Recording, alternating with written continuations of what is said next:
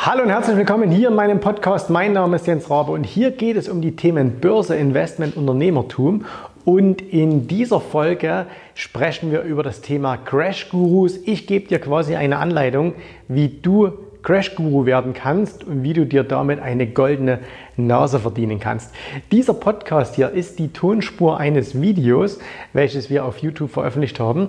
Äh, das heißt, wenn du mich dazu noch sehen willst, wenn du noch sehen willst, was ich dann an das Whiteboard dazu anschreibe, dann schau dir auch dieses Video noch mit an. Ansonsten vom Inhalt her bekommst du genau das gleiche hier im Podcast angeboten wie im YouTube-Video.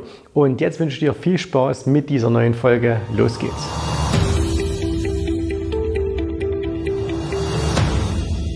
Wie komme ich überhaupt auf dieses Thema Crash Guru? Als ich 1996 meine aller, allererste Aktie gekauft habe, äh, ihr könnt übrigens ja mal raten, was die aller, allererste Aktie war, die ich hatte. Nein, und es war keine amerikanische, es war eine europäische und es war keine deutsche.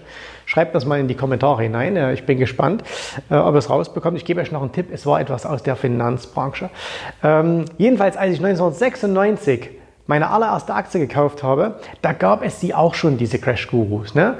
Und zwar nicht die Namen, die man heute alle so kennt, sondern die hießen damals noch ganz anders. Die hießen damals zum Beispiel Roland Leuschel. Roland Leuschel, äh, der hat dann später äh, den, den äh, Crash, der dann 2000 einsetzte, immer beschrieben. Und ich habe seine Kolumnen immer in der äh, Börse Online gelesen und das war dann der berühmte Salami-Crash, den er da immer beschrieben hat. Also Roland Leuschel war einer dieser Crash-Gurus, der auch 1996, also äh, schon vier Jahre lang, bevor die Börsen dann wirklich zusammenbrachen, vor dem Crash gewarnt haben. Und äh, ihr könnt euch gerne mal einen DAX-Chart anschauen, 96 bis 2000, wo er danach wieder hingefallen ist. Das heißt, man hat, wenn man ihn auf ihn gehört hat, vier sehr, sehr gute Jahre äh, verpasst. Wann, wen gab es dann damals noch? Da gab es zum Beispiel äh, Dr. Mark Faber. Äh, Dr. Mark Faber leider nicht mehr aktiv. Warum leider? Ähm, das war ein sehr, sehr, oder er ist jetzt nicht mehr so aktiv, hat in Hongkong gelebt, ein, ein Schweizer, nein, hat in in Thailand gelebt, aber in Hongkong sein Büro gehabt. Den durfte ich mal kennenlernen in München. Ähm, sehr angenehmer, netter Gesprächspartner. Auch das, der hieß der Mr. Gloom and Doom. Also der hat auch immer den Weltuntergang gepredigt. Ähm, dann kam dann später Jim Rogers. Ne? Das war dann erst so, naja, auch so Anfang der 2000er Jahre, äh, der hat dann so diese Dinge rausgehauen, die ganze Welt bricht zusammen. Das Einzige, was in Zukunft noch geht, ist Landwirtschaft. Äh, wen gab es noch? Ah, natürlich den Urvater aller Pessimisten, äh, Robert Brechter. Robert Brechter, ähm, ElliotWaves.com, also das war der, derjenige, der von den Elliott-Wellen, äh, was ja von Mr. Elliott mal gegründet wurde, äh, der hat das dann später fortgesetzt und ich habe das mit, mit großer Faszination damals gelesen. Ähm, sein, sein Buch unter anderem, was er geschrieben hat, als er den Dow Jones hat auf weniger als 500 Punkte zurückfallen sehen. Ne? Heute, wir sind, keine Ahnung, 15.000 Punkte höher. Äh, auch seine Prognose ist nicht eingetreten. Und das heißt, ich kenne diese ganzen Crash-Propheten schon sehr lang. Paul C. Martin war auch so einer. Ne? Ähm, den gab es auch. Und das heißt, also mein ganzes Börsenleben begleiten mich diese Crash-Propheten. Und deswegen habe ich so, ja, ich sehe es immer mit einem großen Schmunzeln. Ne? Ich sehe es immer mit einem großen Schmunzeln, was die alle so erzählen. Warum? Weil wenn du das alles schon tausendmal gehört hast, dann wird es ja beim tausendersten Mal nicht besser. Jetzt muss ich allerdings eines gleich vorweg sagen. Mit den meisten dieser Crash-Propheten, nicht mit allen, aber mit den meisten, würde ich mich sehr gern auch privat treffen. Ich würde mich mit denen nicht öffentlich treffen, ne? also nicht hier in einem Videoformat oder so. Warum? Weil das nichts bringt weil die da ganz einfach ihre Argumente vertreten würden, die sie immer vertreten, weil das zu ihrem Geschäftsmodell gehört. Da reden wir gleich nochmal darüber.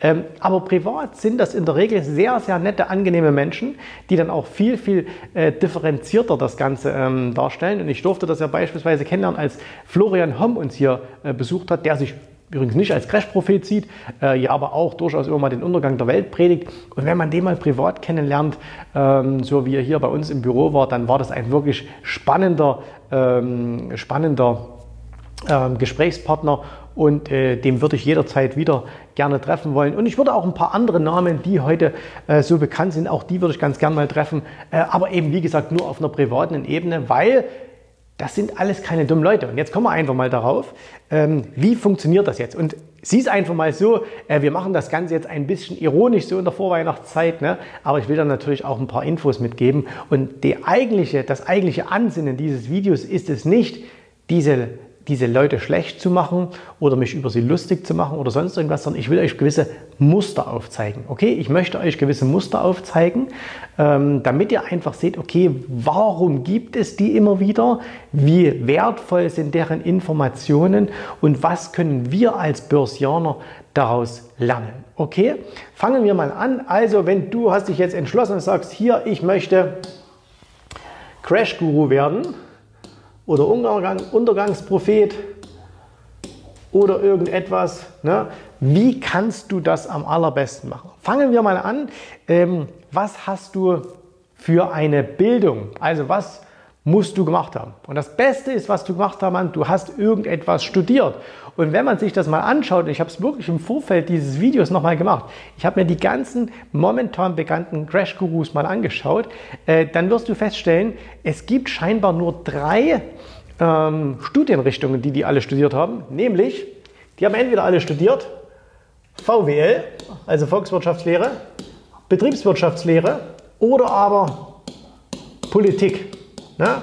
Also das ist Politikwissenschaften. Das musst du studieren dann hast du schon mal eine große äh, oder eine gute Grundbildung, um, deinen, um deinem Hobby als Crash-Guru oder deinem Beruf dann nachzugehen. Und das ist ja auch ganz klar, weil dann verstehst du ein bisschen was von Wirtschaft, von BWL. Ähm, das, ist immer, ähm, das ist immer ganz gut. Vielleicht noch ein bisschen Philosophie kann auch nicht schaden. Ähm, das ist also auch was gut. Aber es muss schon irgendwie so, so eine Studienrichtung sein, die wirtschaftsnah ist. Warum? Damit du später auch ernst genommen wirst. Ne? Also wenn du jetzt sagst, Du hast nicht studiert, dann nimmt dich keiner ernst. Ja?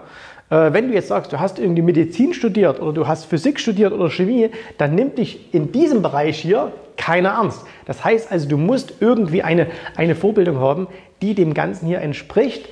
Ähm, spannenderweise, was du nie finden wirst, ist einer, der mal Unternehmer war. Ne?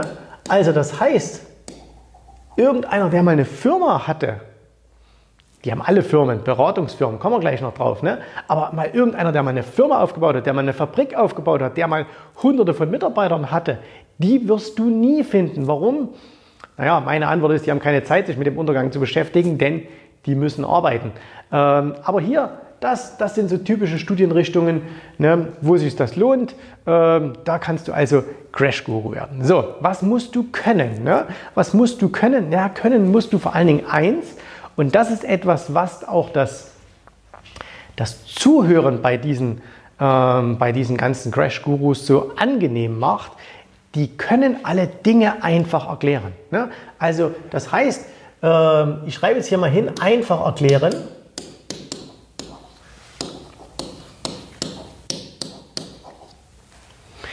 Die können scheinbar oder die können komplexe Dinge scheinbar einfach erklären.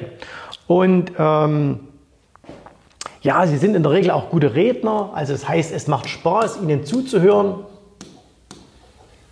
Ähm, man, man, bekommt also was mit. Sie sind auch ein ganz klein wenig populistisch äh, in, ihren, in ihrem Vortrag. So, und da wird es jetzt, Popo, heißt es Popu oder populistisch? Ich weiß gar nicht genau. Populistisch. Populistisch. Äh, die sind also auch ein bisschen populistisch und das ist jetzt gar nicht mal negativ gemeint. Ne? Populist heißt halt immer so, oh, das ist was Negatives. Schaut aber einfach mal die Begriffsdefinition von Populismus nach und dann werdet ihr feststellen, was ist denn das überhaupt?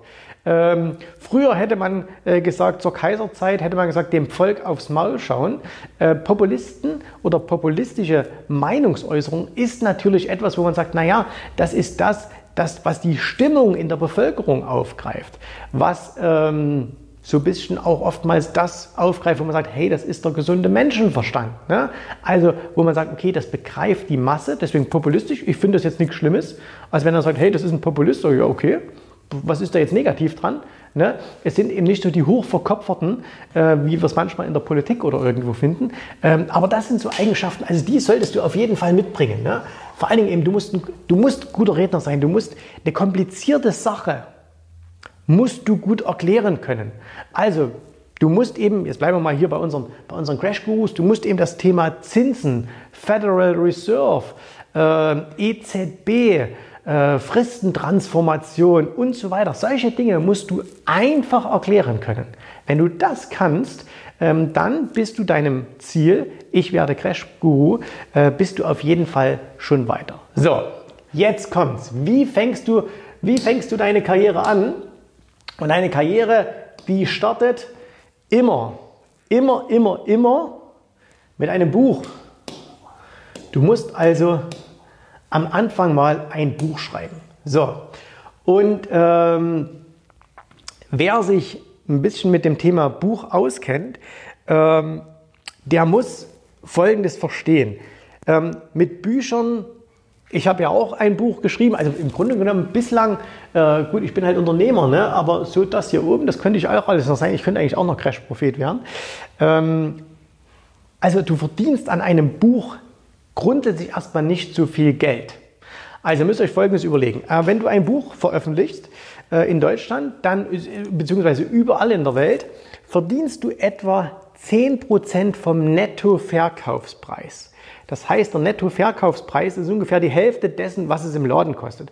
Wenn er also in einen Buchladen geht und da gibt es ein Buch, das kostet irgendwie 30 Euro, dann ist der Nettoverkaufspreis 15 Euro und äh, davon bekommt der Autor etwa 10%. Wenn er richtig gut ist, bekommt er vielleicht 12%, aber so wahnsinnig viel ist das dann auch nicht. Ne? Das heißt also, machen wir mal 10%, bekommst für so ein Buch 1,50 Euro. Ich habe beispielsweise von meinem ersten Buch Optionsstrategien für die Praxis mittlerweile so zwischen, keine Ahnung, 17.000 Bücher etwa verkauft.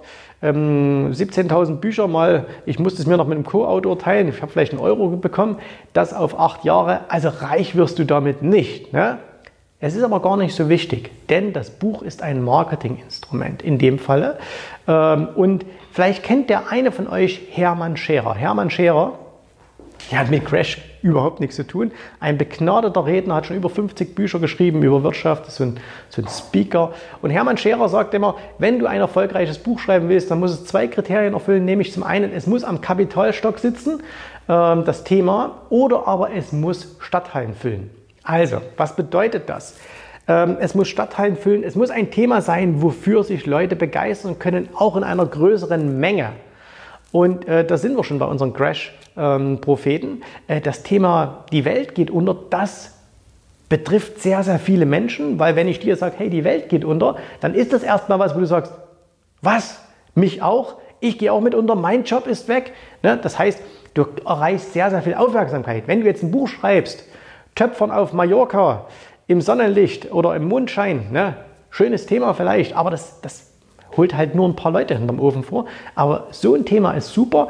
Oder es ist am Kapitalstock, das heißt, äh, die Leute, die es lesen, die haben Geld, um dann später Dinge mit, mir, mit dir zu machen. Ne? Also das ist ganz wichtig. So, und, ähm, und deswegen, wenn du da so ein Thema schreibst, und ich nenne es mal einfach, über den Crash, egal wie du das jetzt nennst, dann ist das ein Thema, was sehr, sehr gut sich verkauft. Warum? Weil wir Menschen grundsätzlich negativ sind. Wir Menschen sind von unseren Genen her pessimistisch, wir sind von unseren Genen her negativ. Ne, das habe ich euch schon mal in einem Video erläutert. Ähm, denkt immer noch daran, die beiden Neandertaler sitzen am Feuer, äh, im Gebüsch, hinten raschelt es. Der eine springt auf, rennt weg aus Angst. Weil er sagt, ah, es könnte ja der Säbelzahntiger sein. Und der andere sagt, ach, wird schon alles gut gehen. Äh, ich bin mal Optimist, das war jetzt nur ein kleiner Vogel. So, in der Vergangenheit hat es dazu geführt, dass der Pessimist überlebt hat und der Optimist vielleicht ab und an mal vom Säbelzahntiger gefressen wurde. Das heißt, das Pessimistische ist in uns, das ist in unseren Genen. Und deswegen interessieren wir uns auch alle für diese Themen. Deswegen interessieren wir uns da alle dafür. Und ähm, deswegen, wenn du jetzt sagst, die Welt geht unter, es kommt der größte Crash aller Zeiten, dann ist das erstmal ein Thema, was, sagen wir mal, zumindest stadtteiltauglich ist. Ne? Also wo viele Leute darauf sich angesprochen fühlen, weil wenn ich dir jetzt sage, unser System bricht auseinander, dann heißt es ja auch, okay, das, was du hast, geht verloren. Dein Haus, dein Job, dein Geld, deine Ersparnisse. Das heißt, es ist ein Thema, was dich betrifft. Damit erreichst du erstmal eine große Zielgruppe. So, und dann kommt es aber natürlich noch dazu, du musst diese Bücher natürlich auch so schreiben, dass du immer noch einen oben drauf setzt. Das heißt, die haben es jetzt auch schon ganz schön schwer mittlerweile, weil wenn sie jetzt sagen, es kommt der größte Crash aller Zeiten, warum schreiben die denn das überhaupt? Warum schreibst du, es kommt der größte, der größte, der größte Crash aller Zeiten? Na ganz einfach, weil du es sonst nicht verkaufst, weil es niemanden interessiert. Also wenn du jetzt sagst, okay, ich glaube, wir bekommen eine Rezession, und ich könnte mir vorstellen, dass wir da durchaus auch mal wieder in der Wirtschaftsleistung etwas zurückgehen und dass da auch der ein oder andere seinen Arbeitsplatz verliert. Aber grundsätzlich sind wir in einer fantastischen technologischen Welt. Ähm, wir entwickeln uns weiter, alles wird gut. Dann mag das vielleicht deine richtige Sicht der Dinge sein. Es interessiert bloß keine Sau. Das heißt also, du musst ganz bewusst richtig draufhauen, damit es die Leute überhaupt wahrnehmen. Ne? Das heißt, du musst davon reden, dass wir Massenarbeitslosigkeit bekommen. Du musst davon reden, dass Volkswagen, Daimler, BMW pleite gehen werden. Du musst davon reden, dass die Banken alle pleite gehen werden. Du musst davon reden, dass ganze Länder pleite gehen werden. Das musst du einfach tun, weil es sonst niemand interessiert. Das heißt, wenn du zwei Versionen dieses Buches hättest, nämlich eine gemäßigte und eine extrem harte, äh, dann wird immer die harte verkauft. Ne? Und die gemäßigste würdest du nicht verkaufen. Warum? Weil es niemand interessiert. So, und das ist schon ein ganz wichtiger Punkt. Und jetzt kommen wir mal dahin, ähm, dass wir sagen, okay, ähm, das hast du ja aber ganz häufig in diesen Büchern Beweise. Ne? Also es ist immer sehr, sehr gut, Beweise aufzuführen. Also, dass du dann sagst, ich habe ja vorausgesagt, dass das und das passiert und jetzt schaut euch das mal an. Hier steht auf meiner Website, steht da und da, das passiert. Ne? Und ganz ehrlich, das ist ziemlich simpel. Ne? Das ist ziemlich simpel, das kann jeder von euch auch. Und zwar, es gibt ähm, dafür zwei Dinge, die du einfach nur machen musst.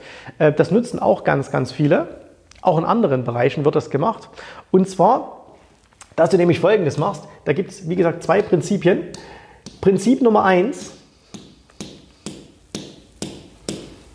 Das ist das, was die Wahrsager machen, jedes Jahr in den Sendungen, wie wird das nächste Jahr. Du zählst einfach so wahnsinnig viele Dinge auf, dass die Wahrscheinlichkeit schon da ist, nach dem Gesetz der großen Zahlen, dass irgendwas passiert. Also, wenn wir jetzt sagen würden, ne, ich mache jetzt mal Voraussagen fürs Jahr 2020 und wenn du dieses Video jetzt im Jahr 2021 siehst oder Ende 2020 oder dass du jetzt, es jetzt aktuell siehst, Ende 2019 und du sagst, ich nehme mir es nochmal aufs Tablett, ähm, dann wirst du feststellen, dass äh, es Dinge gibt, die von meinen Voraussagen eingetroffen sind. Ich mache es jetzt mal allgemein. Nächstes Jahr wird es eine große Naturkatastrophe geben. Kann ich jetzt schon sagen, check. Nächstes Jahr wird ein sehr prominenter Mensch, den wir alle lieben, der wird nächstes Jahr versterben. Nächstes Jahr wird es politische Entwicklungen geben, die uns vollkommen überraschen und die das politische Gefüge auseinanderreißen.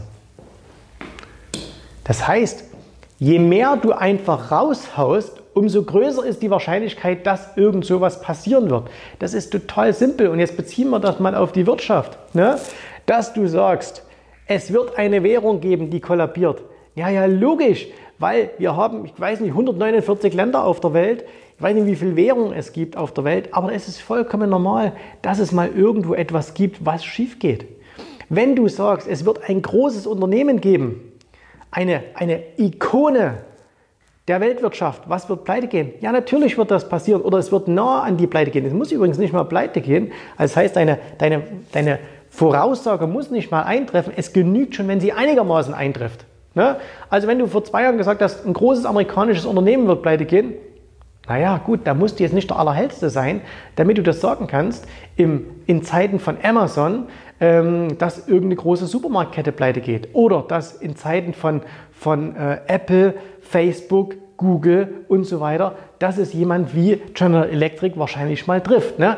Also das heißt, da musst du jetzt keine allzu großen Voraussetzungen äh, haben, um das zu erfüllen. Das heißt also, stelle viele Behauptungen auf, dann hast du garantiert auch hier den, nenne es jetzt mal hier, den Beweis. Okay? Und der andere ist auch relativ simpel. Und zwar, der funktioniert wie eine abgelaufene Uhr. Beziehungsweise eine Uhr, die stehen geblieben ist. Ne? Wie spät ist es jetzt auf dieser Uhr? Äh, je nachdem, äh, welche, welche Zeit wir nehmen. Aber wir sagen jetzt mal ähm, es ist jetzt gerade 15 Uhr oder 3 Uhr. So, und wenn diese Uhr stehen geblieben ist, dann zeigt die zweimal am Tag die richtige Zeit an. Nämlich einmal um 3 Uhr in der Nacht und einmal 15 Uhr. Die zeigt zwar sonst in den restlichen 24 Stunden, also außer vielleicht genau in diesen, einer, in diesen zwei Minuten, zeigt sie die richtige Zeit an. In 23 Stunden und 58 Minuten zeigt sie die falsche Zeit an. Es ist aber egal. Zweimal zeigt sie die richtige an und das kannst du dann als Beweis nehmen. Das heißt also, wer jetzt beispielsweise, da war mein Lieblingsvertreter tatsächlich äh, Mark Faber, aber auch zum Beispiel Jim Rogers, ne, ähm, die immer gesagt haben, es wird an der Börse einen Einbruch von mindestens 20 oder 25 Prozent geben. Ja klar, logisch.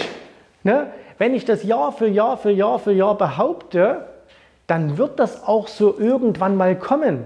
Und da muss ich wahrscheinlich nicht mal allzu lange warten, da muss ich nur in die Statistik schauen und da ist es absolut klar, dass das passieren wird.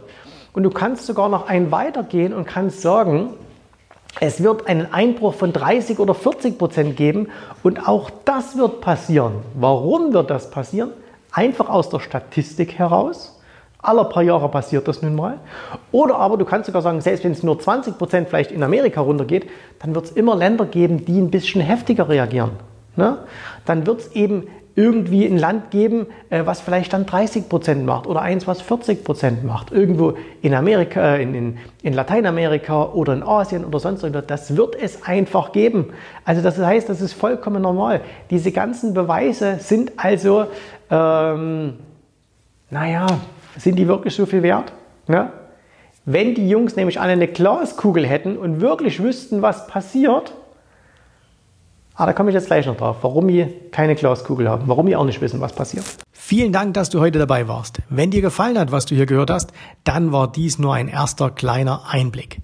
Willst du wissen, ob auch du ein erfolgreicher Investor werden kannst? Dann besuche jetzt www.optionsstrategien.com slash Termin und vereinbare noch heute einen Termin. In diesem 30-minütigen, absolut kostenlosen Termin wird eine Strategie für dich erstellt. Du erfährst, wie du starten kannst und wenn du schon an der Börse bist, wie du endlich langfristig Geld verdienen kannst. Bitte vergiss den folgenden Punkt nicht. Um erfolgreich an der Börse zu werden, brauchst du einen Mentor, der dir zeigt, welche Schritte du tun musst, um dauerhaft Geld an der Börse zu verdienen. Wir haben schon tausenden Menschen gezeigt, wie man die Börsen zur Erzielung eines regelmäßigen Einkommens nutzen kann. Und du kannst der Nächste sein. Geh jetzt auf www.optionsstrategien.com slash Termin und vereinbare noch heute deinen persönlichen Termin.